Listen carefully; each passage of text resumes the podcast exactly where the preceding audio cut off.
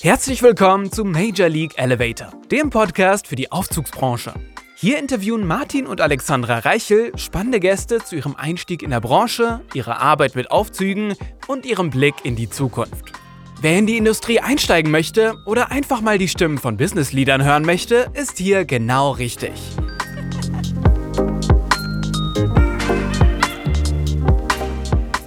Hallo und herzlich willkommen bei unserer neuen Folge von Major League Elevator. Heute mit mir, mit der Alex, Überraschung und Martin Reichel, Servus und Hallo. Hallo.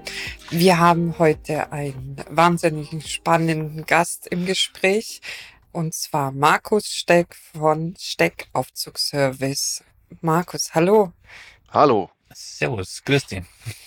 Markus, damit die Zuhörer relativ schnell wissen, zusammengefasst, mit wem wir es heute zu tun haben, magst du dich mal kurz vorstellen? Ja, kann ich machen. Mein Name ist Markus Steck. Ich bin Inhaber der Firma Aufzugservice Steck. Das Ganze machen wir jetzt seit zehn Jahren und in der Aufzugbranche bin ich ja seit ähm, 1998, ja. Schon eine ganze Seitdem. Weile, haben Hm. wir auch in der Vorbereitung äh, gesehen. Ja. Genau. Um wieder mal ein bisschen mit reinzukommen und dich ein bisschen näher kennenzulernen, haben wir immer ein paar Fragen vorbereitet, Mhm. um locker zu werden. Ich fange mal an. Wenn du dich entscheiden müsstest, nie wieder Festival oder nie wieder Karneval, was wäre denn deine Entscheidung? Ganz schwere Entscheidung. Mhm. Äh, gemeinen ich glaube nie gleich wieder am Festival. Anfang. Ich, ich glaube mir nie wieder Festival. Karneval muss sein. Auf das Karneval-Thema kommen dann später noch zu sprechen, weil du bist ja auch sehr engagiert Okay. darin. Ja. Büro oder lieber draußen bei den Anlagen? Auf jeden Fall lieber draußen. Die Frage ist einfacher. Ist Büro nicht, nicht deine Welt? Zum Glück sieht man ja hier an dem, an dem Bild nur das, was hinter mir ist und nicht das ganze Chaos, was sonst so passiert. Mhm. Büro ist nicht, nee, ist nicht Mhm. mein Leben. Nee. Also draußen das Ganze. Ja, Schrauben ist schöner, ja. Sind, kann ich verstehen. Gummibärchen oder Schokolade? Schokolade.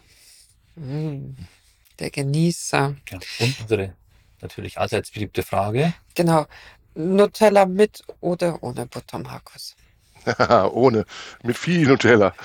Wir haben schon festgestellt, es gibt in Deutschland tatsächlich so eine Grenze, ist äh, Süd-Nord-Gefälle und ähm, Okay. so langsam komme ich mal jetzt auf den, ne, also was Süd und was Nord. Äh, so, Wer mit und wer was mit und ohne Genau. Butter geht. Auf jeden Fall ohne. Markus, ähm, du bist seit langer, langer Zeit in der Aufzugsbranche. Ähm, mein erster Gedanke ist, als ich deinen Lebenslauf gelesen habe, war das schon immer dein Wunsch oder wie bist du zu Aufzügen gekommen? Tja, war das immer mein Wunsch. 1997 hat mein Onkel, der damals auch beim Konzern mit dem äh, großen O war, ähm, Mhm. Irgendwann gesagt, der Aufzugmonteurjob ist super und ich bin als Kind ja auch öfter mal mit ihm mitgegangen und habe mir das schon angeguckt und fand das immer spannend. Und dann habe ich mich irgendwann 1997 beworben und äh, dann hat das geklappt. Und seitdem war ich dann halt im Konzernkind am Anfang und habe dann noch ein bisschen in den Mittelstand gewechselt und dann irgendwann gesagt, das äh, kann ich auch selbstständig für mich, für mich machen. Hast du denn bei, bei, du kannst ja sagen, bei Otis, hast du da äh, eine Lehre da ge gemacht oder hattest, hattest du vorher schon irgendeine andere Ausbildung? Ich habe vorher schon den Elektroinstallateur gemacht, habe auch ein bisschen als Elektroinstallateur gearbeitet vorher. Hm. Also ganz normale Wohnungsinstallation, das, was man so kennt. Hm. Und dann ist das irgendwann in die Aufzugbranche und dann habe ich dann Schulungen bei Otis gemacht. Das, ähm, da muss ich sagen, war der Konzern wirklich äh, super. Dann mit Schulungen und sowas. Wir haben viel Schulungen besucht, wir haben viel Technisches gelernt zu alten Steuerungen, modernen Steuerungen, zu allem, bis ich dann selber halt auch als Schulungsleiter in äh, Berlin kurz vor meinem Ende beim Konzern auch gearbeitet habe, ja. Du hast mir mal, wir kennen uns ja schon auch, auch schon länger, Tage. paar Ja. Tage. Ähm, wir haben uns oft auch äh, ja, privat unterhalten. Und ähm, du hast mir erzählt, dass leider ähm, du ja auch einen, einen Berufsunfall hattest in, in Genau. deinem Werdegang. Ähm, es hören sich auch viele, viele äh, äh, Monteure auch zu. willst du mal ein bisschen davon erzählen, was passiert ist oder wie das passiert ist oder wie es dazu kam? Es war bei einer Störungsbeseitigung, dass ich, äh, die Kabine stand im Keller. Ich habe äh, im Erdgeschoss die Drehtür geöffnet und ähm, Nothalt gedrückt und wie das halt so ist, was man machen kann. Ne? Man kann ja so eine Sicherheitsregelung, ähm, die es damals gab, nicht so durchführen bei Störungsbeseitigung. Und dann stand ich halt auf der Kabine und dann merkte ich, wie der Aufzug losfahren wollte. Ohne Schachtlicht wird der Mensch äh, zum Fluchttier. Und wann wollte ich rausspringen? Äh, Oberkörper war draußen, Beine oben drauf und dann wurde es äh, im Türrahmen echt eng. Hm. Den Rest kann man sich ja vorstellen. Also ich nehme an, das war, wie sowas war noch abgeht. Ältere Schützsteuerung wahrscheinlich, oder? Genau, eine alte Relaissteuerung. Und ähm, am Ende habe ich irgendwie den Türkontakt von der Kabinentüre wohl ähm, durch den Druck aufgedrückt. Und nur dieser eine Türkontakt hat wohl äh, am Ende dafür gesorgt, dass ich nicht in zwei Teile geteilt wurde, ja. Hm. Wurde es denn dann äh, im Nachhinein rausgefunden, woran es lag? War es, also ist ein Schütz kleben geblieben oder? Nein, wurde nie festgestellt. Die Anlage mhm. ist auch kurz danach irgendwann von einem anderen Unternehmen, also von einem anderen Konzern äh, modernisiert worden, hm. weil die Leute natürlich auch im Gebäude Angst hatten, dass wieder irgendwas passieren könnte. Ja. Da hat man dann ähm, das auch modernisiert. Da hat der TÜV hat natürlich eine Untersuchung durchgeführt vor Ort. Das ist ja in so einem Konzern, zieht das ja Kreise und Wege. Die sind da auch zum Teil unergründlich, was man da alles machen muss hm. und was da alles gemacht wird. Ja. Eine kurze Rückfrage Ahnung. von mir, weil ich kein Techniker bin und weiß nicht, welche Funktion ein Schütz hat. Hätte denn der Aufzug, äh, Aufzug nicht losfahren dürfen? technisch oder? Äh, Grundsätzlich hätte er durch die schon geöffnete Türe nicht losfahren dürfen, dann mhm. durch den Nothalt und die Inspektionsfahrt. Mhm. Der hätte gar nicht fahren dürfen. Also drei Dinge, die nacheinander eigentlich geschaltet waren. Ja. Und trotzdem ist was passiert. Und vom Gefühl her, das kann ich nicht sagen, aber vom Gefühl her war das nicht einfach nur wegrollen, sondern das war ein Schutz. Also das war elektrisch. Das hat man gehört, das hört man. Ja, bewusstes Losfahren. Also ich hatte eine ähnliche ja. Situation mal, als ich noch Wartungsmonteur war. Da stand ich bei geöffneter Tür, da habt quasi, ähm, wollte gerade reinlangen, äh, um die Inspektion anzuschalten und den Notaus zu drücken. Und plötzlich fuhr los, auch mit geöffneter Türe, also äh, Schachttüre. Ja. War auch eine alte Relaissteuerung. Und was aber das Problematische auch daran war, ich konnte es nicht mehr rekonstruieren. Also ich konnte ihm diesen Fehler nicht mehr beibringen. Das ist natürlich auch ein ganz blödes Gefühl. Da sagt, hey, ja. bei mir hat er es gemacht. Aber jetzt, wo ich die 30, 40, 50 Male probiert habe, dass er wieder diesen Fehler macht. Ähm, Macht er nicht, ja. Ja. Ja, da ist ja auch vorher nie irgendwas passiert. Es ist ja hm. nie, die Anlage ist ja, keine Ahnung, 60, 50 Jahre gefahren. Hm. Da ist ja nie was passiert. So, in dem ja. Moment ist dann, ich kann es nicht erklären. Also ja. auch konnte auch danach kein anderer erklären. Hm. Ja. Okay du bist ausgefallen eine ganze Zeit lang. Wie, wie lang hat die Genesungszeit gedauert, Markus? Äh, Für den Konzern zu lange, also länger als drei Tage und dann war die, ähm, die fristlose Kündigung halt da, wie man im Konzern halt ist. Einer also muss schuld sein, das ist dann der Monteur, ja. Du bist tatsächlich gekündigt, weil du nicht mehr ja. einsatzfähig warst? Ne, weil, ich, weil ich mich scheinbar nicht an Arbeitssicherheitsvorschriften gehalten habe. Hm. Was natürlich am Ende irgendwo gerichtlichen Wege bei gerichtlichen Wegen dann geklärt wurde, dass das auch so gar nicht durchführbar war, wie diese Arbeitsanweisung das sagt. Hm. Also das, man ist ja in Deutschland, wir haben ja hier hm. Recht und man muss das ja auch umsetzen, was hier gesagt wird. Man kann ja amerikanisches Recht nicht einfach äh, in Deutschland umsetzen. Das geht ja nicht so. Ja. Und dann ähm, hat das halt insgesamt, ich glaube, die ganze Krankheitssituation hat nicht lange gedauert, das waren nur drei, vier Wochen. Und dann schlussendlich ähm, hat der ganze Streit und die Zeit, wie ich zu Hause war, knapp anderthalb Jahre gedauert, ja. Okay. Natürlich unschön dann. Aber man muss ja auch sagen, die ganzen Regeln, die ja oder Normen, die ja auch getroffen werden, sind ja vorwiegend dazu da, einfach auch die Monteure zu schützen. Die ganzen ja, Erneuerungen, die jetzt äh, immer weiter äh, mal, äh, hervorkommen, weil man muss ja auch sagen, den Leuten, die im Aufzug fahren, also ganz normale Benutzer, dem passiert ja relativ wenig was. Es ist ja eigentlich viel ja. dazu da, um die Monteure auch zu schützen. Genau. Und ich finde auch, man muss auch man kann auch nicht sagen, dass die Arbeitsanweisungen, die dann gegeben werden, schlecht sind. Die sind sehr umfangreich, ja. Die sind auch bei großen Konzernen sehr umfangreich. Aber schlussendlich geht es darum, Menschen zu schützen und Leben zu retten, dass da nichts passiert. Und ja. grundsätzlich muss ich sagen, sind Arbeitsschutzrichtlinien an der Stelle wirklich sinnvoll. So.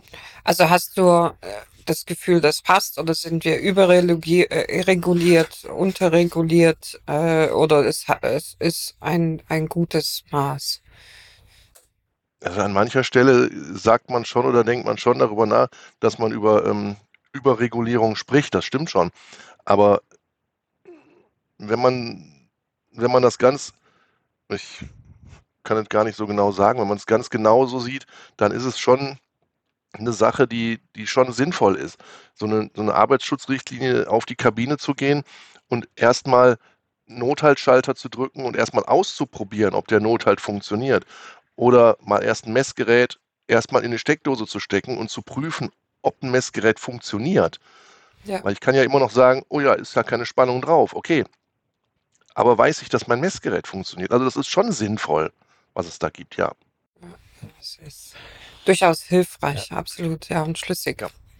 Der Unfall hat dich ja nicht davon abgehalten, weiter in der Branche zu arbeiten. Nee, man hat manchmal man so ein bisschen Enge an so engen Stellen, wenn man so in eine Schachtgrube klettert, wo nicht viel Platz ist. Da hat man so ein bisschen enge Gefühle noch heute. Das wird auch nicht mehr weggehen, glaube ich. Aber das, ähm, alles gut. Genau. Die äh, anderthalb Jahre, wo du raus warst, hat es was mit dir gemacht? Hat es irgendeinen Plan bei dir geändert? Oder hast du gesagt, nee, ich auf jeden Fall wieder? Äh, was war, äh, was war der Ablauf? Was ist da also passiert? Klar ist, dass ich immer in der Branche bleiben wollte. So wie die meisten ja, glaube ich, in unserer Branche sind. Keiner, keiner wechselt, glaube ich, die Branche. Wenn man erstmal da drin ist, dann ist man da drin und dann macht man das. So. Und das bleibt auch irgendwie so. Und das war auch nie der Gedanke, dass ich damit aufhören will. Es war schon natürlich klar, ich werde nie in dem Konzern weiter arbeiten.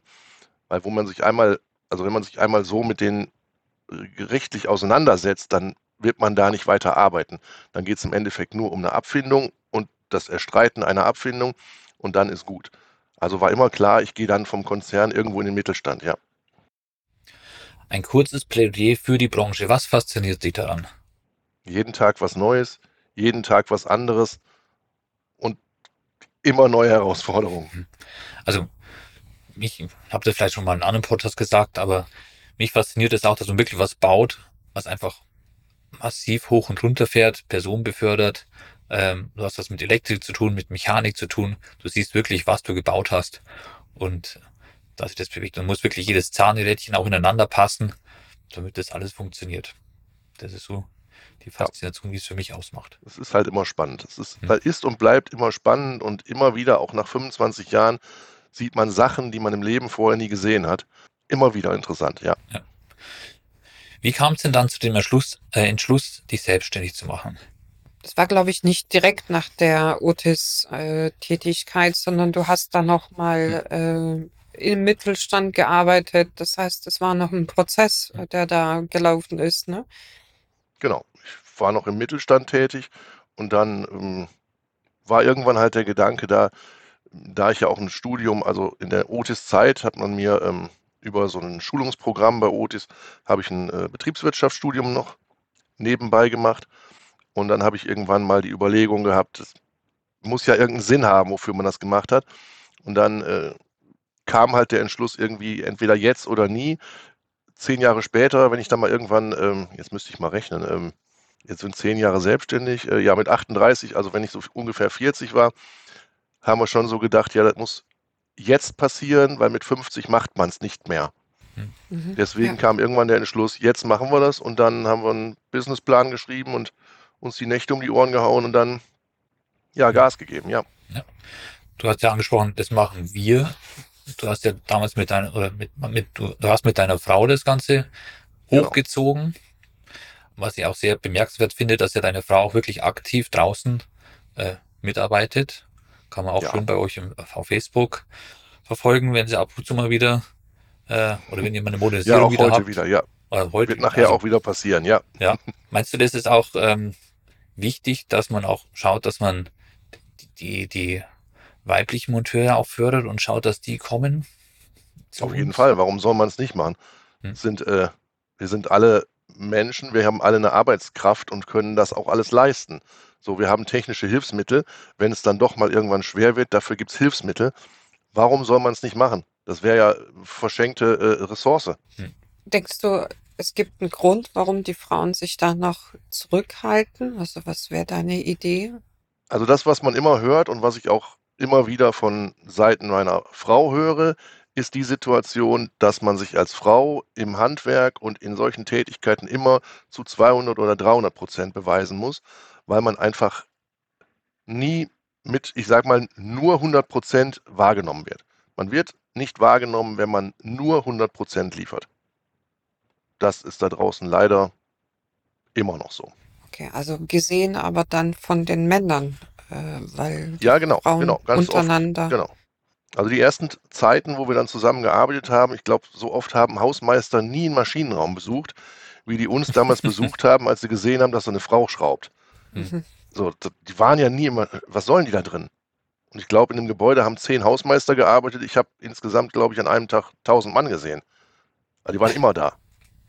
Also sollte die Gesellschaft an dem Glauben arbeiten, dass egal ob äh, welches Geschlecht äh, gerade die Arbeit ausführt, und ich glaube, das kann man wirklich Ja. pauschalisieren auf ganz viele Tätigkeiten, das äh, geschlechtsneutral zu betrachten Ja. und einfach sagen, es ist ein Mensch und entweder kann er was oder er kann es nicht. Hm. Ne? Genau. Das, äh, Genau. Und da liegt es nicht daran, wie gesagt, dass man vielleicht, wenn man so das, das so klischeehaft sagt, dass das schwächere Geschlecht, das ist ja Quatsch, nur weil es vielleicht ähm, ja physisch nicht, nicht, ich sag mal, nicht 100 oder 50 Kilo heben kann, sondern nur 40, dafür gibt es doch Hilfsmittel. Oder man kann einfach dann was sagen, das ist doch kein Problem. Wir haben es im Ehrenamt gehabt, ich habe früher im Ehrenamt ja auch noch was getan. Das Hm. ist ja heute irgendwie durch die Arbeit und durch die Selbstständigkeit irgendwie eingeschlafen da haben auch Jungs und Mädels zusammengearbeitet. Und wenn irgendwo das nicht passte, dann wurde halt geholfen. Aber da wird nicht drüber gesprochen, haha, du schaffst das nicht oder so. Das ist Quatsch. Ja, vielleicht sollte man einfach auch den Spruch, das äh, äh, schwächere Geschlecht einfach aus dem Wortschatz streichen. Ja, ja, Ja. ja, da wäre ich klar. für. Ich glaube Wenn ich das einfach, unterschreiben könnte. Frauen gehen oft einfach mal anders an die Sache ran. Zum Beispiel Störungssuche oder sowas gehen die teilweise, finde ich, Ja. viel methodischer an die, an die Sache Ja. ran und äh, überlegter als jetzt ähm, manch männlicher Kollege. Genau, und bei Und das 40 ist immer Kilo. wieder so gewesen, wenn wir, wenn wir zusammen irgendwo bei einer Anlage waren, dann war es ganz oft so, dass ich dann elektrisch ihr erklärt habe, was da gerade passiert. Und da habe ich viele Fehler schon nur dadurch gefunden, dass ich jemanden hatte, der mir in dem Moment zugehört hat. Der einfach zugehört hat und weitere Ideen reingebracht hat. Und mechanisch ist sie, glaube ich, sowieso besser als ich. Also elektrisch kann ich halt eben ein bisschen besser, weil ich das halt ge- gelernt habe. Hm. Aber mechanisch ist sie, glaube ich, besser als ich. Was hat sie für einen Hintergrund für eine Ausbildung? Eine Diplompädagogin. Ja, Genau, ganz viel mit der Aufsicht Ist ja nahe, sehr naheliegend, sag ich mal.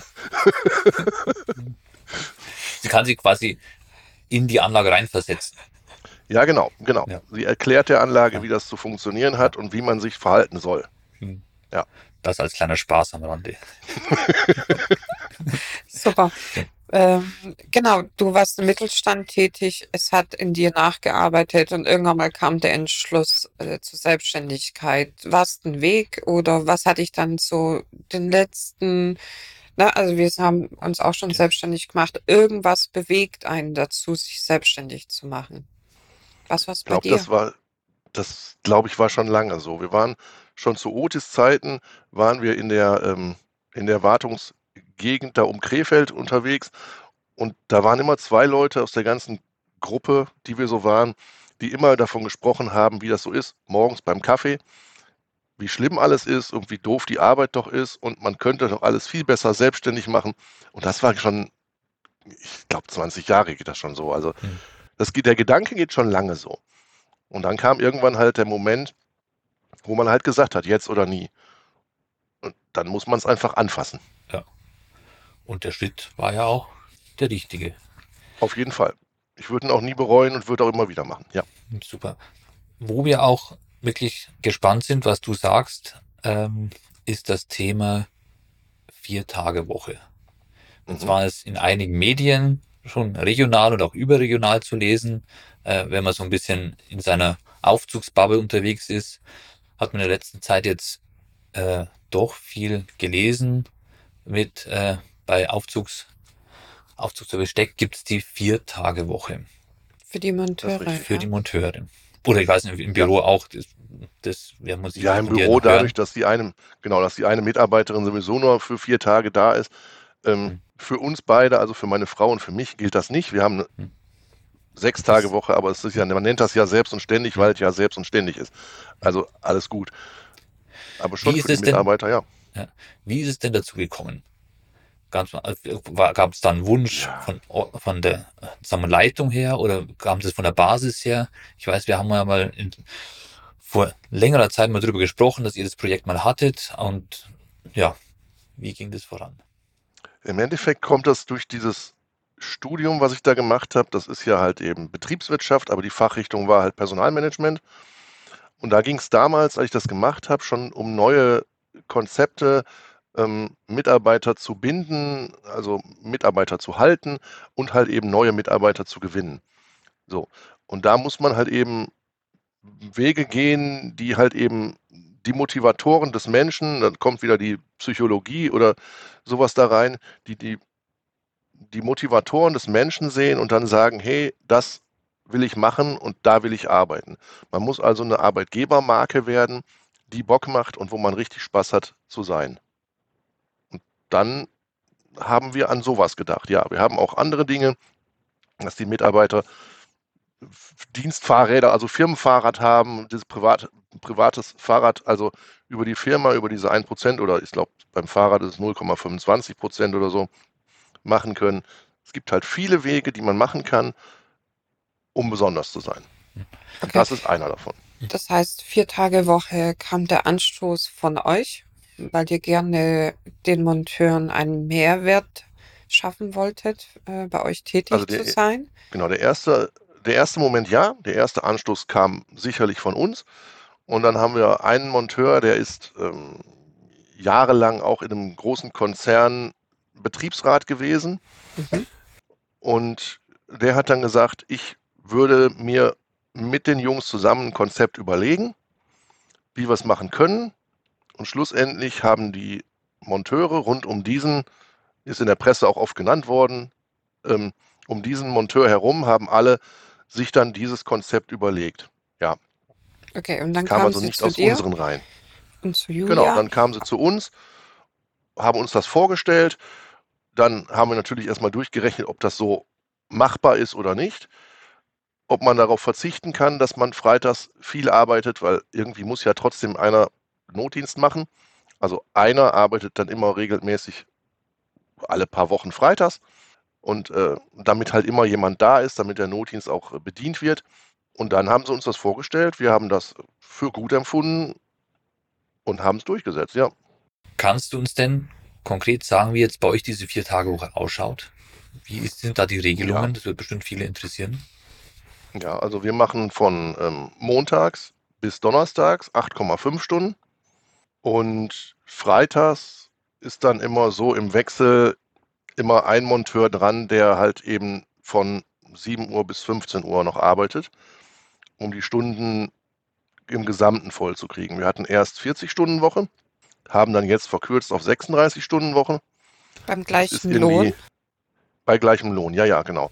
Mhm. Weil, ja, jetzt könnte man eigentlich sagen, das ist eine reine Arbeitszeitverkürzung, aber schlussendlich könnte man genauso umdrehen und sagen, das ist eine zehnprozentige Lohnerhöhung.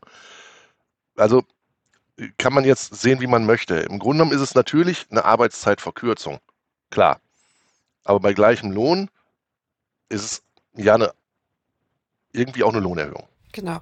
Und äh, die Monteure arbeiten die vier Tage, von Montag bis Donnerstag, Freitag dann tatsächlich nur eine M- Minimalstbesetzung. Äh, Ja.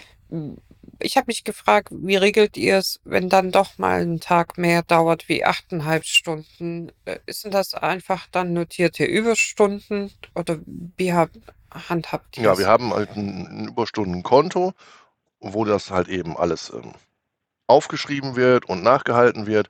Und wenn dann die Monteure 10, 20, 30 Überstunden mal haben, was verrückterweise kaum anfällt, aber es soll es ja doch schon mal geben, dass es Überstunden, dass sie halt anfallen, dann kann man sich halt auch aussuchen, was man damit machen möchte. Möchte man das zeitlich auf einem Zeitkontingent haben? Möchte man das äh, ausbezahlt haben? Also ausbezahlt werden immer die Prozente, klar, das wird immer ausbezahlt, aber die eigentliche Stunde Arbeitszeit, die kann man sich dann überlegen, ob man die in Freizeit haben möchte oder halt äh, ausbezahlt haben möchte, schlussendlich. Wie regelt ihr das mit Notdienst? Der, der Notdienst hat, ist an der, in der Woche am Freitag arbeiten. Und somit ist der halt dann eine Fünf-Tage-Woche unterwegs und dann halt eben immer ab, auf Abruf am Wochenende, so wie immer. Okay, aber der, wo am, am Freitag quasi äh, da ist, ist dann fürs Wochenende dann auch quasi Ja. abrufbereit. Ja, Okay. der Notdienst wird auch im Jahr schon soweit vorgeplant, auch von den Monteuren. Also das, den Plan erstellen nicht wir selber, sondern den Plan erstellen auch die Monteure. Untereinander regeln die das und dann bieten die uns am Ende des Jahres fürs nächste Jahr den Plan an. Okay. Gibt es denn unter den Monteuren, weiß nicht, ob das die bekannte ist, Diskussion, wer wann wie oder regeln sie es einfach, wenn man es ihnen überlässt? Grundsätzlich ähm, ist es ja so, wenn man Menschen eine Verantwortung übergibt, dann regelt sich das im Grunde genommen durch die Menschen von alleine. Solange Menschen Verantwortung bekommen, werden sie auch damit verantwortungsvoll umgehen. So ist es grundsätzlich. Manchmal, klar, hat es im Leben nicht funktioniert, okay, aber im Grunde genommen hier mit dem Team, was wir jetzt gerade haben, funktioniert das. Okay. Und für mich vom Gefühl her, wie oft kommt es für einen Monteur bei euch vor, dass er eine Fünf-Tage-Woche hat? Ist es eher alle vier Wochen, alle sechs, alle acht? Ja, dadurch, dass wir halt eben auf vier Leute ausgelegt haben, passiert das halt alle vier Wochen. Mhm. dass dann immer der Notdienst wechselt und so ist jeder alle vier Wochen dann mal dran mit Notdienst. Hat auch damit zu tun, dass sie mir den Notdienst abnehmen wollten, weil wir natürlich ähm, die ersten vier Jahre vielleicht habe ich den Notdienst alleine gemacht. Und irgendwann muss ich sagen, reicht's auch. Ja. Kenne ich. Und dann macht es auch echt keinen Spaß mehr. Und das war einfach schön, dass die Jungs von sich aus gesagt haben, immer, wir nehmen den Markus da raus, der muss gar nicht mehr mitmachen, lass den mal da im Büro sitzen. Wie schon am Anfang gesagt, ist jetzt nicht mein Job hier, aber Ja, der will doch gar lass ihn mal seine Arbeit machen und, und lass ihm mal seine Ruhe. Ähm, ja, inwiefern ich auch immer hier Ruhe habe. Okay. Hat- Hat, sich denn bei den Monteuren was geändert, seitdem ihr diese vier Tage? Also hast du das Gefühl, es gab irgendeine Veränderung beim Mensch, im Betrieb, im Miteinander, äh, oder ist es gleich wie früher? Also im Grunde genommen merkt man schon, da ist eine, ähm, eine, eine äh, mehr Motivation da. Mhm. Auf jeden Fall, weil man auch ähm, feststellt, wenn man dann doch mal einen Freitag arbeiten muss, weil gerade eine Modernisierung fertig werden muss, weil irgendwas gerade doch brennt, dann nimmt man gerne den Freitag mal zum Arbeiten in Kauf, weil man ja immer noch ein langes normales Wochenende hat. Man hat also immer noch einen Samstag und einen Sonntag frei. Mhm. Also das merkt man schon, dass die Leute dann viel motivierter sind, mal einen Tag länger zu arbeiten, weil man ja immer noch ein normales Wochenende hat. Und die Grundmotivation ist auch auf jeden Fall gestiegen. Hintergrund ist für mich einfach das, dass ich glaube, dass sie das selbst entwickelt haben, selbst in der Hand hatten und selbst entscheiden durften, wie es, ähm, ja, wie es, wie es gemacht werden soll.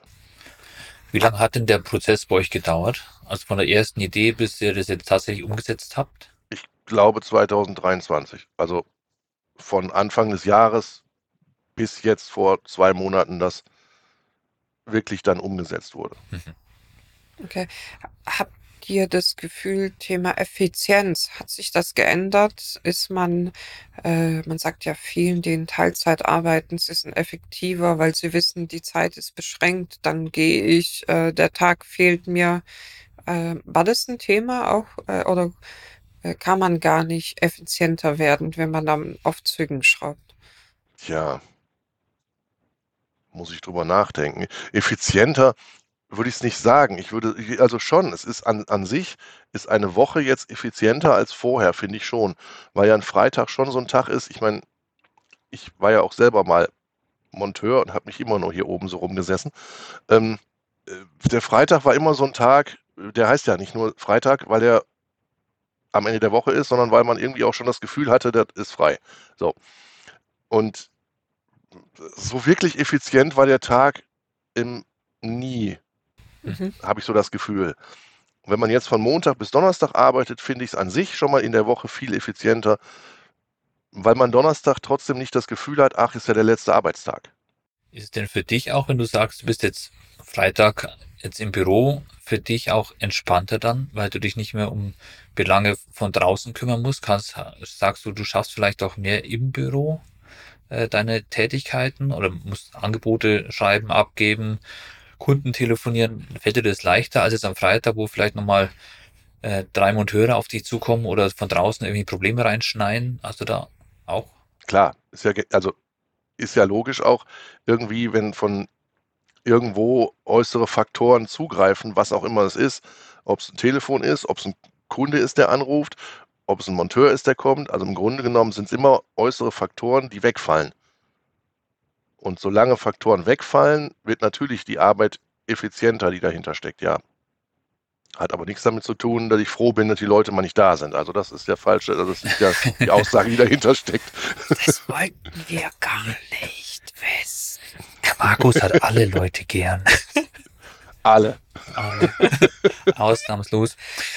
Also wirklich ein super Beispiel, Markus. Also äh, Hut ab, dass ihr damit angefangen habt. Ich finde es super, dass es Unternehmen gibt, die damit beginnen. Und auch vielen Dank, dass du deine Erfahrungswerte mit äh, uns und den anderen teilst. Vielleicht ist es da eine, äh, ein Anstoß auch für die anderen, äh, zu sagen, man kann das Gleiche schaffen äh, und arbeitet vier Tage, etwas bisschen mehr an den vier Tagen, aber es ist für die eine oder andere Firma vielleicht auch eine Lösung. Ähm, und wir haben ja alle das Thema, dass ähm, alle in der Branche Nachwuchs benötigen, Kollegen benötigen. Ähm, und äh, ja, vielleicht äh, Vorzeigeunternehmen äh, in der Branche und vielleicht spricht für die Branche, mhm gibt ja viele Branchen, für die ist es überhaupt nicht denkbar, vier Tage zu arbeiten, dass man sagt, okay, wir im Aufzugsbereich können es. Ja? Also ich bin der Meinung, das können viele Branchen machen. Man muss vielleicht einfach mal anfangen und sich Konzepte überlegen. Wenn man dann immer noch zu dem Schluss kommt, das ist nicht durchführbar, okay, dann bin ich ja dabei. Das funktioniert nicht immer. Alles gut. Aber man muss wenigstens drüber nachgedacht haben.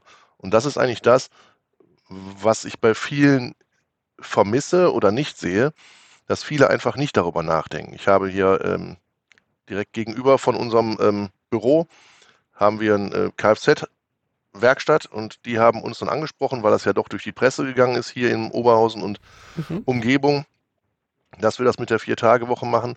Und die haben dann gefragt, ob wir denen mal sagen können, wie wir es machen und ob wir vielleicht mit denen zusammen was machen können, wie man da auch für die eine Vier-Tage-Woche machen kann. Also einfach drüber nachdenken und wenn man dann zu dem Schluss kommt, dass es nicht funktioniert, ist ja auch okay. Aber erstmal den Weg gehen. Okay, super. Das, äh, mega, ne? Also es färbt in andere Branchen ab. Es braucht einen, der mal anfängt. Genau. Ich meine, ich mein, natürlich habt ihr das ja auch gemacht, um auch attraktiv zu sein für den Arbeitsmarkt. Mit Klar. Sicherheit. Ähm, Jetzt ist die vier Tage Woche das eine Instrument, um, um jemanden anzuziehen. Habt ihr denn, du hast vorher erwähnt, ihr, ihr habt äh, äh, Unternehmensfahrräder oder Business Bikes für, ja, für die, für die Angestellten. So das, ja. Ja, ja. Was macht ihr denn noch für, für Sachen, um jetzt junge Leute in die Branche zu bringen oder, oder Fachkräfte zu bekommen? Im Grunde genommen könnte man, wie wenn ich jetzt sagen würde, alles, dann ist das ein bisschen ähm, blöder Begriff. Aber im Grunde genommen kann sich, glaube ich, jeder ja überlegen, was, was ihn bewegt und was er gerne hätte. Die Idee ist jetzt in letzter Zeit irgendwo auch so, dass wir ein Beispiel, dass wir Mitarbeiter ja haben, die haben äh, kleine Kinder und da war jetzt ein Kita-Wechsel und da ist jetzt die Idee gewesen, eventuell auch halt einen Belegplatz in der Kita anzubieten, weil ja doch die Mitarbeiter also wenn man nur einen 20-Stunden-Platz hat, dann ist ja auch keine Möglichkeit, irgendwie das mit der Arbeit richtig zu vereinen. Wenn man also einen Belegplatz von 45 Stunden in der Kita bekommt, dann kann das ja über den Arbeitgeber auch weitaus günstiger sein. Weil ich habe letztens gehört, dass ein Mitarbeiter da 400 oder 500 Euro für bezahlen muss für eine Kita. Also das ist so, also ist nicht bestätigt, aber das ist so das, was ich mitbekommen habe. Und wenn ich das über die 1% Entgeltumwandlung mache, sind es nur noch 180 Euro. Okay, zum Das sind Ideen. Verständnis. I- Die Kita-Gebühren übernimmt der Arbeitgeber Genau, genau. Die Kita-Gebühren äh, übernimmt der Arbeitgeber. Ob ich jetzt ein Fahrrad über eine Entgeltumwandlung mache oder einen Kita-Platz über eine Entgeltumwandlung, ist mir im Grunde genommen völlig egal, mit welchen Ideen man kommt. Wichtig ist halt, dass man, dass es umsetzbar ist und dass man drüber spricht und dann eine Lösung individuell für den Mitarbeiter findet. Immer dieses, ähm, ja, aus dem Konzern kennt man das halt mit der Gießkanne draufschütten und dann finden das alle super. Kann man so machen oder muss man vielleicht auch machen in einem großen Unternehmen. Aber in so einem kleinen Laden wie bei uns, da kann schon jeder individuell das bekommen, was er irgendwie möchte schlussendlich. Natürlich möchte ich ja auch was haben. Ich möchte die Arbeitskraft haben und ich möchte die Energie der Leute natürlich haben ja, und den Biss haben, dass sie auch dranbleiben und alles und, und Bock haben auf die Arbeit. Aber zurückgeben muss man natürlich auch was und das soll auch so sein. Also es ist nicht so, dass ich absolut. sage, ach, Ja. Und ich man glaube, muss das die Leute ja bezahlen. Das ist ja, ist ja Quatsch. Das, darum geht es ja gar nicht. Ja, und ich glaube, das ist auch wirklich der große Vorteil von einem Mittelständler oder kleineren Betrieben, dass sie einfach super flexibel sind, im Gegensatz jetzt zu Konzernen und den Konzernen Genau. jetzt zu nahe zu treten. Ähm, aber da kann halt wirklich jeder Mitarbeiter zu dir kommen und sagen, ich habe das und das Problem, können wir das vielleicht anders regeln als jetzt Genau. für die anderen fünf Monteure. Und Ja. Und wenn man halt eben aus dem Baumarkt Material braucht und das dann über uns kauft oder wie auch immer, oder wir günstiger an Elektroinstallationsmaterial kommen, weil wir halt eben andere Möglichkeiten haben. Das ist alles möglich im Kleinstunternehmen. Im Großen halt aufgrund der Struktur halt eben nicht. Ja, und man darf nicht vergessen, ähm, alle, die in einem Betrieb arbeiten, sind Menschen und jeder Mensch hat andere Bedürfnisse und Wünsche. Genau. Und äh, das muss man sich immer vor Augen halten, dass man letztendlich, wie du sagst, man möchte ja was von dem, von dem Arbeitnehmer, man möchte seine Arbeitskraft. Aber es ist ja enorm wichtig, dass man ja auch den Job um das Leben des Menschen auch herum baut, ne? Also, dass das Genau. Leben dieses Menschen insgesamt im Konzept funktioniert. Und je besser man das miteinander vereinbart mit dem Job und mit dem Rest des Lebens, umso gebundener ist ja auch der Genau. Arbeitnehmer, weil die Zufriedenheit sich einstellt, ne? Das, Genau. äh, Und sobald da äußere Faktoren irgendwo einwirken auf den Menschen, die negativ sind, dann hat man eher einen Wechselwillen irgendwann, absolut. als wenn, wenn alle Faktoren passen. Wenn man sagt, da passt alles, das ist alles gut. Es sind viele Kleinigkeiten, die man gar nicht so wirklich alle aufzählen kann. Das sind, wenn es heiß ist im Sommer, wir hatten schon ähm, bei 36 Grad, haben wir halt hitzefrei gemacht. Dann haben wir halt nicht mehr gearbeitet. Dann sind wir bei einem Kollegen in den Garten gegangen, haben da was gegrillt und äh, eine ganze Menge Kaltgetränke getrunken. Ähm, das sind äh, solche Dinge einfach. Man, man trifft sich hier zum Bratwurstessen oder sowas. Es sind verschiedenste Dinge, die einfach Spaß machen, nicht nur mir Spaß machen, sondern auch witzigerweise allen anderen. Und ähm, ich möchte einfach, dass alle Bock haben, Hm. hier zu arbeiten und nicht nur einfach hingehen, weil sie sagen, äh, ich muss morgens aufstehen, ich muss ja unbedingt hin. Und ich denke mal, solche Grillaktionen oder sich zusammenzusetzen, bringt teilweise viel, viel mehr, auch für den Betrieb, weil man ja trotzdem über betriebliche Sachen spricht. Genau, Äh, über Abläufe, was kann man verbessern, wo gibt es Probleme. Einfach der, der, der Austausch in der Firma funktioniert viel, viel besser, wenn man einfach Ja. mal so eine Aktion streut. Und da braucht man auch nicht ähm, jetzt sagen, oh, jetzt sind so viele Arbeitsstunden äh, nicht abgerechnet worden oder, oder, oder können wir nicht abrechnen. Das, ich glaube, ich ist wirklich zu kurz gedacht. Und ähm, da seid ihr, glaube ich, schon wirklich auf einem guten Weg oder auf dem richtigen Weg, einfach um das äh, Gefüge in der Firma hochzuhalten. das zumindest versuchen wir das immer. Markus, du warst früher als Monteur unterwegs. Das heißt, du bist an Anlagen gefahren, du hast deinen Kopf äh, aufgehabt und hast für dich selber denken können.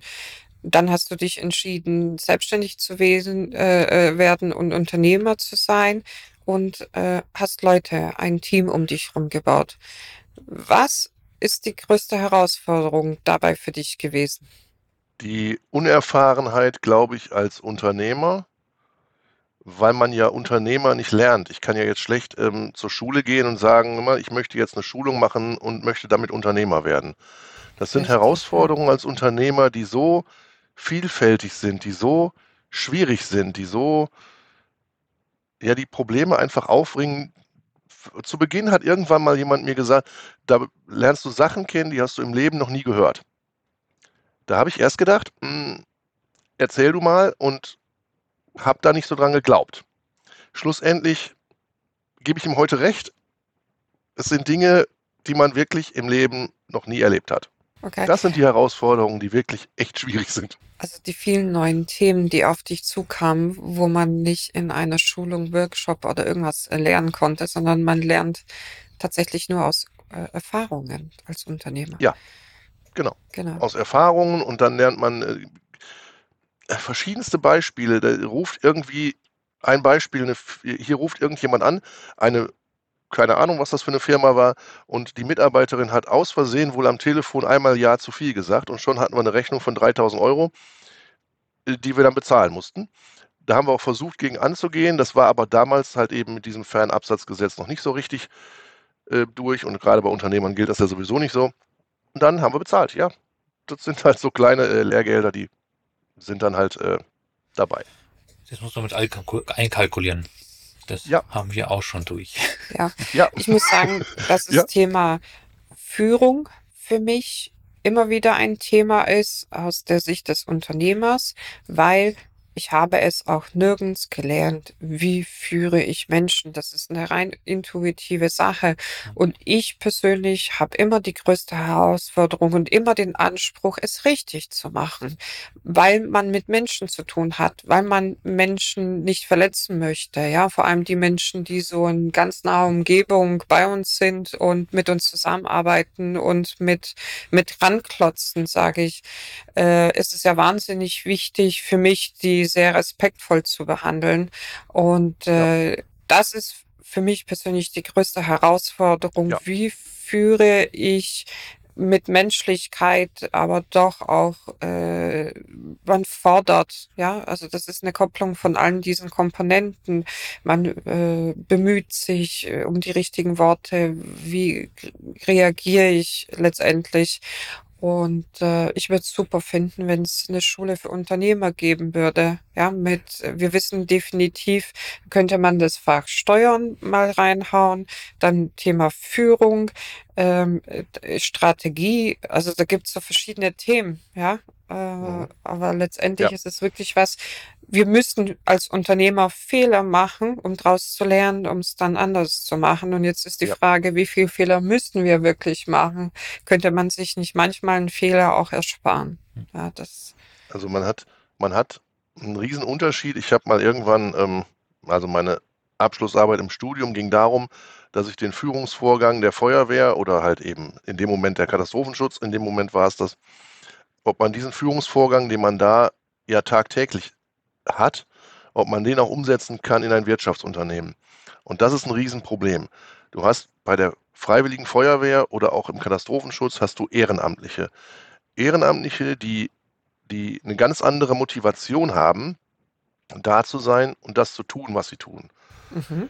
Und die meisten Menschen in Wirtschaftsunternehmen sind, wie der Begriff halt eben sagt, die sind zum Arbeiten da und wollen arbeiten, um damit schlussendlich ihren Lebensunterhalt zu verdienen. Das ist also nicht so, dass sie das aus, ähm, aus Überzeugung machen oftmals. Also nicht, Ja. nicht, nicht, also, ne, man darf Absolut, das nicht ja. falsch verstehen. Also es geht nicht darum, dass man es nicht aus Überzeugung seine Arbeit gerne macht. Aber es ist eine ganz andere Situation und eine ganz andere Motivation, wenn man das aus dem Ehrenamt heraus macht. Und wenn ich da teilweise, also da habe ich ja die Führung auch gelernt als Zugführer einer Einsatzeinheit, mit all dem, was dazugehört, mit allen Schulungen. Und da waren ja auch, das hat ja auch super funktioniert. Also auch mit demselben Team, mit meiner Frau und mir. Wir haben das ja auch damals schon zusammen gemacht. Deswegen kamen wir auf die Idee, was wir da gekonnt haben, können wir auch im Unternehmen selber machen. So. Aber ein Wirtschaftsunternehmen ist was ganz anderes. Das musste ich dann auch äh, erlernen, dass das eine ganz andere Welt ist und ganz anders funktioniert. Ja. Und da haben wir auch viele Fehler gemacht. Ja, mit Sicherheit. So geht es, glaube ich, aber un Unternehmern. Ja. Und letztendlich ist es nur wichtig, dass man an seinen Fehlen, äh, Fehlern äh, lernt und wächst. Äh. Ja, ja ich, genau. Also ich könnte mir vorstellen, ich war jetzt nie im Rettungsdienst oder in der Feuerwehr tätig, aber ich glaube, wenn du wirklich an einem, an einem, an einem Brand oder einem Unfallpunkt hinkommst, dann muss einfach jeder eine Anweisung geben und da darf nicht lang diskutiert werden rum. Genau. Da habe ich jetzt aber keinen Bock dazu oder das genau. könnte man doch so und so machen, sondern geh da hin und mach das und dann muss das gemacht werden. Genau. Glaub, wir haben ja vor, auch einen, äh, einen etwas ausgeweiteten Erste-Hilfe-Kurs zu machen. Erste Hilfe braucht man halt, muss man halt auch machen. Und diesen etwas ausgeweiteten Kurs, der soll halt eben so ein bisschen so sein mit realistischer Darstellung, mit wirklichen verletzten Darstellern und halt eben wirklich danach auch mit Einsatzkräften. Also da ist, ähm, da sind äh, Rettungsdienste, Feuerwehren hier aus der Gegend mit eingebunden, die wirklich dann mal ein Auto abfackeln und dann schlussendlich ähm, geht der Maschinist einfach mal zur Toilette zwischendurch und meldet sich mal nicht ab. Hm. Mhm. Und das sind halt eben so Dinge, die einfach in solchen Einsätzen gar nicht gehen. Die geht, es geht nicht. Aber man muss es erstmal erlebt haben und in solchen Extremsituationen mal sehen, was das bedeutet, wenn man eine Rückmeldung nicht bekommt, wenn man hier sitzt und der Kunde ruft an, waren Sie denn jetzt schon an der Anlage und ich hier sitze und sage, ich glaube ja, ich glaube, da war jemand, weiß ich aber nicht. Das ist eine echt blöde Aussage. Und wenn man die nicht richtig treffen kann, ist es immer schade. Es geht nicht darum, zu kontrollieren, ob der Monteur jetzt da genau da rumläuft, ob der dies jetzt genau macht und jede Minute genau nachhält. Das ist Quatsch ich bin der Erste, der mit Kaffee trinken geht, wo die Monteure schon sagen, jetzt ist der wieder da, jetzt müssen wir schon wieder Kaffee trinken. So, also darum geht es überhaupt nicht. Es geht einfach darum zu wissen, was ist passiert, was musste gemacht werden, damit ich hier aussagekräftig bin. Ich kann ja als Einsatzleiter, wenn man das mal umsetzt, kann ich ja meinen Einsatz nicht weitermachen, wenn ich nicht weiß, was in dem Bereich gerade getan wurde. Absolut. Das ist dann auch selbe. So. Ja. Man muss auch sagen, das ist ja ein ganz großes Thema Kommunikation. Ist ja wirklich zu sagen, was man getan hat oder das Feedback geben. Und da muss man auch sagen, da sind wir jetzt zurzeit bei uns in der Firma ganz viel am Arbeiten, dass wir da ähm, besser werden, muss man ganz offen sagen. Ja. ja wir haben ja. Jemand, Kommunikation kann man wunderbar eigentlich mit Funkgeräten üben, muss, mich mal, muss ich dazu mal sagen. Okay. Ähm, weil man da ja nicht, man, man erkennt ja nicht die Mimik des anderen und man muss wissen, was der andere gesagt hat. Weil es ja gerade bei unserem Job, wenn man jetzt, ähm, das habe ich einmal erlebt, dass eine Situation war, jemand fährt unten mit, ähm, ähm, mit Inspektion und ich arbeite oben noch an der Maschine. So, ja, ich habe die Finger weg gehabt, okay, schön, Glück gehabt. Aber ähm, wenn man dann nicht sagt, dass man losfährt, und der andere bestätigt das, dass er verstanden hat, dass der eine losfährt. Das sind ja Kleinigkeiten, aber im, im, genau das lernt man beim Funken ja. Dass man was sagt, der andere wiederholt das und dann sagt der Erste, okay, er hat das verstanden, jetzt durchführen und dann erst fahren. Also wenn man das verstanden hat und das alles umsetzt, ist das eigentlich, ähm, wie wir schon hatten, ein sicherer Job, ja. Wir kaufen Funkgeräte fürs Büro. genau, genau. Und dann sitzt ihr zwei in verschiedenen Räumen und der eine funkt mit dem anderen. Super. und sagen, der Markus Steck ist schuld. Der hat sich das ausgedacht. Ja, der Markus ist schuld, das ist richtig verstanden, Ende. genau. ähm, jetzt mal ein bisschen von der Firma wieder wegzukommen, um, um zu euch persönlich ähm, wieder einzuklinken. Mhm. Ihr seid ihr auch sehr engagiert im, im Rettungswesen oder im, im über Feuerwehr, Notdienst, Einsätze. Äh, ja. Genau. Rotes Kreuz. habe ich notiert. Genau, leider nicht mehr so sehr. Schade, aber ja, durch die Firma ist es halt nicht mehr so die Zeit dazu. Aber im Grunde genommen habe ich es immer sehr gerne gemacht, ja. Was war da der Reiz dran, das zu machen? Oder was hat dich dazu bewegt? Tja, am Anfang ist es so, wenn man mit 18 Jahren diese Verpflichtung macht anstatt der Bundeswehr, dann freut man sich total darauf, endlich mit Blaulicht durch die Stadt zu fahren. Ja gut, Das war das. Erste, was man so hatte, dass man die Lampen anmachen konnte und dann da durch die Stadt alle Leute von der Straße weghornen konnte. Das war irgendwie cool. Ist mit der Zeit abgeflacht und dann war es halt eben die Idee, halt eben Menschen zu helfen. Und was natürlich noch richtig cool war, sind Konzerte und Veranstaltungen von anderer Sichtweise zu sehen. Wenn man bei solchen Riesenkonzerten, Großkonzerten hinter der Bühne stehen kann und sehen kann, was da abgeht und mit den Menschen da schon sprechen kann.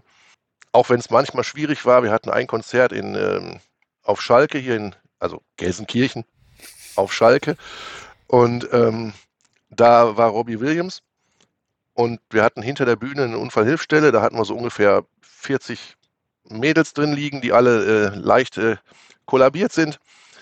Und dann kam er während des Konzerts nach hinten ins Zelt und wollte gucken, wie es den Leuten geht. Eine Und super Idee. wieder kollabiert. Ja, und man hatte gleich auf einmal aber 40 Patienten und nicht nacheinander. So, zack, alle wieder krank. Wo man so denkt, Angeschlagen. nein. dann habe ich den aus seinem eigenen Konzert geschmissen, habe den dann gesagt, geh auf die Bühne, hau ab hier. Du störst hier gerade. Das sind halt so Make Sachen, die einfach, Genau, genau. job. die einfach unheimlich lustig sind, solche Sachen. Ja, das, ja, das Ja. sind halt Erfahrungen, die man gesammelt hat. Ja, Oder halt WM. Fußball-WM im eigenen Land. Das war schon spannend, ja. Ja, die Mädels fanden es vielleicht nicht so schön, aber ich freue mich, dass Und- es dich erheitert. Wie Ja. gehst du denn damit auch negativen Erfahrungen um? Also es gibt ja nicht immer schöne Einsätze, sondern auch schwierige. Schwierige. Ja, Ähm, wie, wie, was hast du da für ein, für ein Ventil, sag ich mal so? Das, oder oder gibt es Ablenkung oder Ja, früher war es viel die, die Musik, die man gehört hat. Das habe ich ja heute noch, dass ich äh, zu Festivals gehe, die in dem Bereich Rock sind oder Gothic sind. Also ähm, ja, und das war so das Ventil, was ich immer brauchte. Aber über die Jahre, und das hat sich halt entwickelt, eigentlich mit dem ähm, Zugunglück, mit dem ICE-Unglück in Eschede, da hat sich eigentlich entwickelt, dass man ähm, psychosoziale Notfallversorgung hatte und installiert hat, Notfall, ähm, äh, hier, ähm, wie heißen sie denn? Notfallseelsorger und Mhm. halt psychosoziale Unterstützung heißt das. Und das wurde immer mehr gemacht und wird immer mehr in Deutschland gemacht, dass man nicht mehr sagt, du bist Feuerwehrmann, du musst das abkönnen. Das gibt es heute nicht mehr. Also jeder hat eine, einen Kopf, jeder hat eine Psyche und jeder geht damit unterschiedlich um. Und da muss man auf den Menschen eingehen. Und das ist heute ganz anders als vor 20 Jahren. Also für alle, die tatsächlich äh, Schwärmern helfen, die sich dann für sich selber Hel Hilfe holen können, um da Genau. einfach mal Man merkt auch schon bei Einsatzkräften, das ist ja auch ganz wichtig, gerade für Führungskräfte, dass man Einsatzkräften ja mal ins Gesicht gucken sollte und mal sehen sollte, wie gehen sie damit um. Hm. Also wenn man, wenn man schon Schadenslagen hat, wo Verletzte sind, wo man vielleicht auch ähm, Tote sieht, da gehen Menschen einfach unterschiedlich mit um. Und das sieht man schon Ja. oft in den Gesichtern. Und dann muss man die Einsatzkräfte einfach äh, aus dem Einsatz nehmen und schützen. absolut. Jetzt hätte ich noch, noch eine Frage, die vielleicht nicht so mit dem Aufzug was zu tun hat, aber mit Einsatzkräften. Ähm, denkst du denn, die, die, die, wie soll ich sagen, die, die Unfreundlichkeit der, der Helfer gegenüber jetzt, wenn du jetzt an, an einen Unfallort kommst, dieser geht ja durch die Medien, dass wieder die, die Sanitäter angegriffen werden und so weiter und so fort. Gab es das früher auch schon so? Und du bist ja schon länger dabei oder ist es jetzt in der letzten Zeit so exponentiell gestiegen und woran liegt denn das? Oder liegt es nur, dass die Presse es aufnimmt? Also zum, zum einen ist es natürlich, natürlich ist es, sind die Anzahlen gestiegen. Natürlich ist die Art und Weise der, ähm, der Angriffe, der Übergriffe anders geworden. Das ist schon so. Das gab es früher auch schon, aber da war der Umgang ein anderer. Da war der Umgang ähm, als Einsatzkraft anders. Heute sieht man ja bei der Polizei, ein Polizist greift irgendwo äh, zu und es wird sofort gefilmt und wird sofort negativ dargestellt. So, was soll man denn machen? Was, was soll man machen? Also ich sehe das schon so, ja, es gibt sicherlich Gewalt, es gibt sicherlich auch Polizeigewalt, es ist alles, alles richtig. Aber ähm, es wird ganz oft ganz falsch dargestellt. Und das sehe ich als großes Problem an. Und ja, es gibt Übergriffe und ja, die sind mehr geworden, aber die gab es früher auch schon. Vielleicht sollte man heutzutage die vielen Medien dazu nutzen, auch die positive Arbeit äh, diverser Berufsgruppen mehr darzustellen, damit es im Gleichgewicht vielleicht auch zu dem, was mal nicht funktioniert, äh, gegenübergestellt wird. Ja? Oder das Ja, Bewusstsein der Medien, Menschen zu ja, erschaffen, dass es halt einfach ein Schnitt war und dass es nicht die komplette Situation war. ja, aber Medien verkaufen sich, man ver es verkauft sich ja immer besser, das, das Das Negative Schlechte. darzustellen. Ja. Oder das, äh, ne, das ist ja leider so. Man braucht Ja, eine Schlagzeile. Das ist wie in der Firma und überall so. Eine schlechte Sache macht zehn gute Sachen einfach wieder zugrunde. Ja, ja. Das ist, ähm, Eine, genau. Genau. Man hat zehn tolle Sachen gemacht dem Kunden gegenüber und eine Sache ist dann schiefgelaufen und schon äh, kann man das alles wieder vergessen. Ja. Zum Thema Karneval würde ich gerne zum Genau. Abschluss. Äh, Thema vom Rettungsdienst Genau. zum Karneval. Geht ja bald wieder los. Stimmt. ja, 11.11., du kannst dich bereit machen, Markus. Ähm, heute, ja, noch Mhm. ähm, ein bisschen mehr wie ein Monat. In welcher Funktion diesmal? Genau. Ach, zum Glück nur äh, Zuschauer dieses Jahr. Dieses Jahr gar keine Aufgabe, gar keine Funktion, nur Zuschauer. Und wir haben gestern die Veranstaltung uns rausgesucht, wohin gehen wollen. Aufgrund von Netzwerktätigkeiten natürlich auch mal vielleicht hingehen sollten. Hm. Und es sind im nächsten, in der nächsten Session, also in den drei Monaten, irgendwie nur 20 Veranstaltungen. Das geht eigentlich. Nur- Nur 20. Bis Nur 20. Mhm. Anfang bis irgendwie-. Bis Ende ja, irgendwie Februar. Anfang, Mitte Februar, ja, ja. Okay. Also die Für die- Wochenenden sind ein bisschen voll, ja. Ja, für die Zuschauer die, oder Zuhörer, die das äh, nicht so wissen, du warst ja auch lange Zeit äh, Prinzenpaar zusammen mit deiner Frau. Genau, wir waren Prinzenpaar in Mülheim an der Ruhr, ja. Und ähm, das artet schon mal ganz schön Stress aus, oder? Wie viele Termine hattet ihr da? Ach so 200.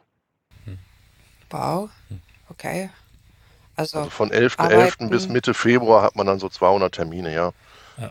Aber es sind auch coole Sachen, einfach in so ein Altenheim zu kommen und dann Karneval mit den, mit den Leuten zu feiern und zu sehen, was sie für einen Spaß haben in, in Kitas, wie die Kinder sich freuen, wenn man da in dem äh, in der lustigen Kleidung da reinkommt, das ist schon, äh, schon cool, ja. Macht das Spaß. glaube ich. Genau, wenn man den Leuten die Freude bringen kann und gerade so, wie gesagt, also diese Sozialveranstaltungen, ähm, die waren eigentlich das Schönste. Die Abendveranstaltungen waren auch toll und die Saalveranstaltungen waren alle super, aber eigentlich waren so diese Sozialveranstaltungen, ähm, die waren ganz besonders, ja. Okay, Markus. Eine ganz besondere äh, Veranstaltung, glaube ich, hast du mir mal erzählt, oder ihr sponsert ja auch RW Oberhausen oder seid ein Partner davon. Ja. Und hast mir davon erzählt, dass jedes Mal, wenn ein Eckstoß kommt, ich weiß nicht, ob es das immer noch ist, kommt dann irgendwie dieser Eckstoß, wird Ja. präsentiert von. Genau. Bist du da, bist, würdest du sagen, dass das Sponsoring bringt äh, also was für bei euch in der Region oder ist es einfach Ja. Eine Herzensangelegenheit oder Es ist auch eine Herzensangelegenheit im, äh, im heimischen Sport, was zu unterstützen, natürlich. Aber schlussendlich ähm, ging es auch darum, dass man was machen will. Und ähm, ich erinnere mich noch daran, als wir an dem ersten Tag in dem Stadion waren und uns umgeguckt haben und viereinhalbtausend Plakate gesehen haben von irgendwelchen Firmen. Da habe ich dann gleich, oder meine Frau und ich hatten die gleiche Idee, wir müssen was anders machen. Also immer dieser Slogan, der im Marketing so ist, be different or die ja. ähm, anders machen, völlig differenziert zu dem, was hier gerade ist. Ein Werbeplakat noch dazu hängen, hätte kein Mensch gesehen und kein Mensch äh, registriert. So. Hm. Also haben wir uns für diese etwas größere Geschichte entschieden. Dann bei jedem, bei jeder Heimecke wird schlussendlich dann äh, eine Ansage gemacht, halt eben, dass dieser Eckball hier präsentiert von Aufzugsservice Steck, bla bla bla. So. Und ähm, man merkt schon, wenn so die fünfte oder sechste Ecke in so einem Spiel fällt, dann kriege ich hier WhatsApp-Nachrichten, wo mir alle möglichen Leute aus dem Stadion sagen, hör mal, dein Spruch und dein Name nervt mich schon wieder. Aber das ist ja, ähm, ich finde jetzt meinen Namen nicht so schlimm wie Seitenbacher Müsli oder so. Ähm, äh, da ist der Name irgendwie schon so abgedroschen. Also man merkt schon, dass das was bringt, ja. Wir haben ungefähr aus dem Netzwerk Karneval und dem Netzwerk Fußball knapp 80 Prozent unserer Arbeit, ja. Du bist ja ein ganz kräftiger Netzwerker, auch in der Handwerkskammer, glaube ich. Oder im Wirtschaftskreis gibt's bei euch. Genau, ja. Wie sieht da so die Arbeit äh, drin aus? Wir haben jetzt letztens ein Video gesehen, da war, ich weiß nicht, wie lange das her ich ist. glaube drei Jahre circa. Da irgendwie Sensorik mal, da gab es mal eine Veranstaltung, wo verschiedene Gewerke zusammenkamen und quasi entwickeln wollten oder, oder was, also ein Brainstorm gemacht haben, was man für Sensorik machen kann, IoT, das vernetzte Haus, irgendwie so haben wir. Ja, kann ich mich jetzt gar nicht mehr so ganz dran erinnern. Das sind, das sind so viele Sachen, wo man so mit aktiv mitarbeitet, weil es einfach, weil ich einfach denke, wir als Unternehmer müssen ein Teil der Stadt sein. Wir müssen das nach vorne bringen. Ich kann ja nicht mich immer beschweren, wir finden keine Fachkräfte, wir finden keine Auszubildenden, wir finden, wir finden, wir finden und immer nur Probleme darstellen. Ich muss auch was anfassen. Ja. Und dazu ähm, haben wir ja in letzter Zeit, das haben ja viele Städte, den ähm, Masterplan Wirtschaft haben ja viele Städte. Und die Stadt Oberhausen hat auch den Masterplan Wirtschaft hier aufgelegt. Und da haben wir als Kleinstunternehmen auch mitgewirkt.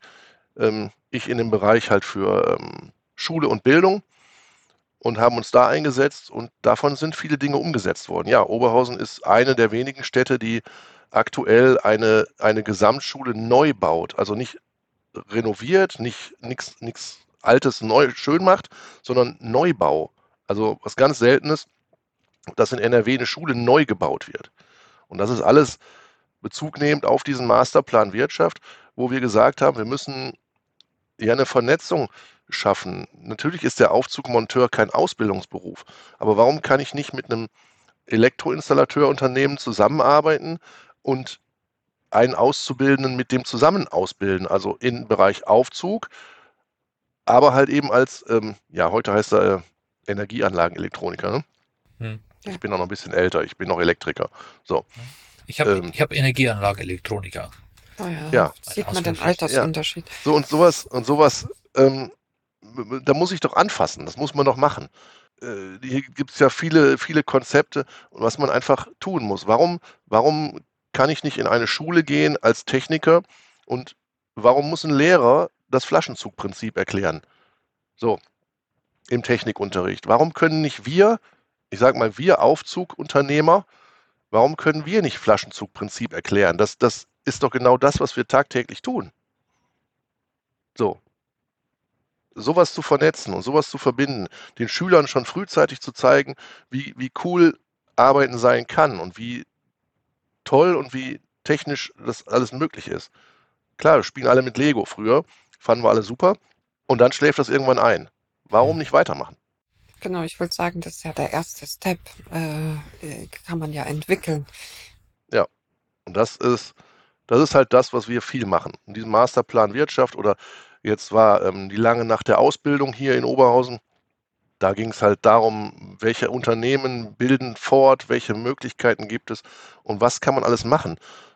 Der Mensch da draußen weiß ja vielleicht auch oftmals gar nicht. Der junge Mensch äh, sitzt dann teilweise ja, ich, ich stelle mir immer mich dabei vor, früher, wie ich dann, dann gedacht habe, äh, ich sitze jetzt mal schön gechillt hier und kann mein Leben genießen. Und dann habe ich festgestellt, äh, dass das ohne Geld nicht funktioniert. Also musste ich irgendwie doch was lernen, wo ich irgendwie auch gar keine Lust zu hatte. Aber es muss halt eben sein. So, und dann ähm, entwickelt sich das Ganze. Genau, und das Schönste, was passieren kann, dass man irgendwann mal in einer Tätigkeit, in einem Job landet, wo man tatsächlich die Vorlieben und äh, das, was einen selbst motiviert, mit der Arbeit verbinden kann, weil dann ist es Genau. plötzlich keine Arbeit mehr, sondern dann ist es einfach eine Au Lebensaufgabe, die man Genau. macht. Und nebenbei verdient man noch Geld, mit Genau. dem man sich Nebenbei das verdient man noch Geld, genau. kann. Ja. Genau. Und dann kauft man sich so ein komisches Feuerwehrauto, wie wir gerade getan haben. Ich habe es gesehen, ja. ja, keine Ahnung, was da passiert ist. Irgendwie war das im Angebot, keine Ahnung.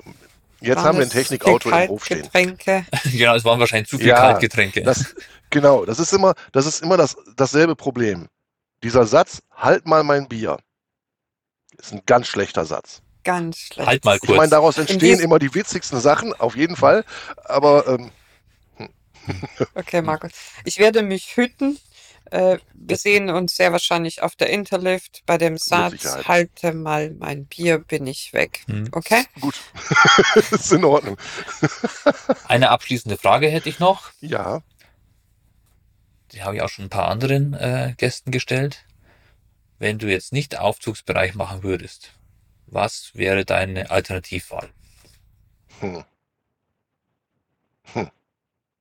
Keine Ahnung. Ich habe mir noch nie Keine. Gedanken dazu gemacht. Gibt kein, also Weil- gibt es auch kein Hobby, weil, weißt du, magst ja sehr ältere Autos ja auch, also die Kfz, irgendwie in die Richtung her. Ist. Nee, es ist, es ist meine, mein Beruf, es ist meine Berufung und das ist mein Thema. Ich, ich kann, äh, nee, keine Ahnung. Ich wüsste nicht, was ich sonst machen wollen würde. Das ist mein Ding und das soll so bleiben, ja. also man könnte sagen, du steckst im Aufzugsbereich. Der Steck steckt im Aufzugsbereich, ja. Sehr gut. Super. In diesem Sinne, Markus, vielen Dank ähm, für deine Offenheit, für die Zeit und äh, auch für die vielen wertvollen Tipps und Erfahrungswerte, die du mit uns geteilt hast. Ja, sehr Vielen gerne. Dank. Vielen Dank auch unsere Zuhörer. Wie immer würden wir uns äh, über Feedback freuen, egal ob positiv oder negativ. Wir nehmen nur positiv. Ähm. Nehmen es nur positiv, genau. Ist nur positiv. Genau. Wenn ihr Anregungen habt, podcast.uns.gmbh, Mhm. könnt ihr uns gerne eine E-Mail schicken. genau. Oder vielleicht äh, habt ihr eine Idee, wen wir sonst noch interviewen sollten, wer für euch mal interessant ist, auch gerne hier äh, eine Nachricht an uns. Genau. In diesem Sinne verabschieden wir uns und bis zum nächsten Mal. Tschüss, Markus. Tschüss. Das war der Podcast Major League Elevator. Wenn dir der Podcast gefallen hat, lass uns gerne eine Bewertung da und abonniere den Podcast, um keine Folge zu verpassen. Wenn du Themen oder Gästevorschläge hast, melde dich gerne bei podcast@uns.gmbh. Wir hören uns wieder bei der nächsten Folge.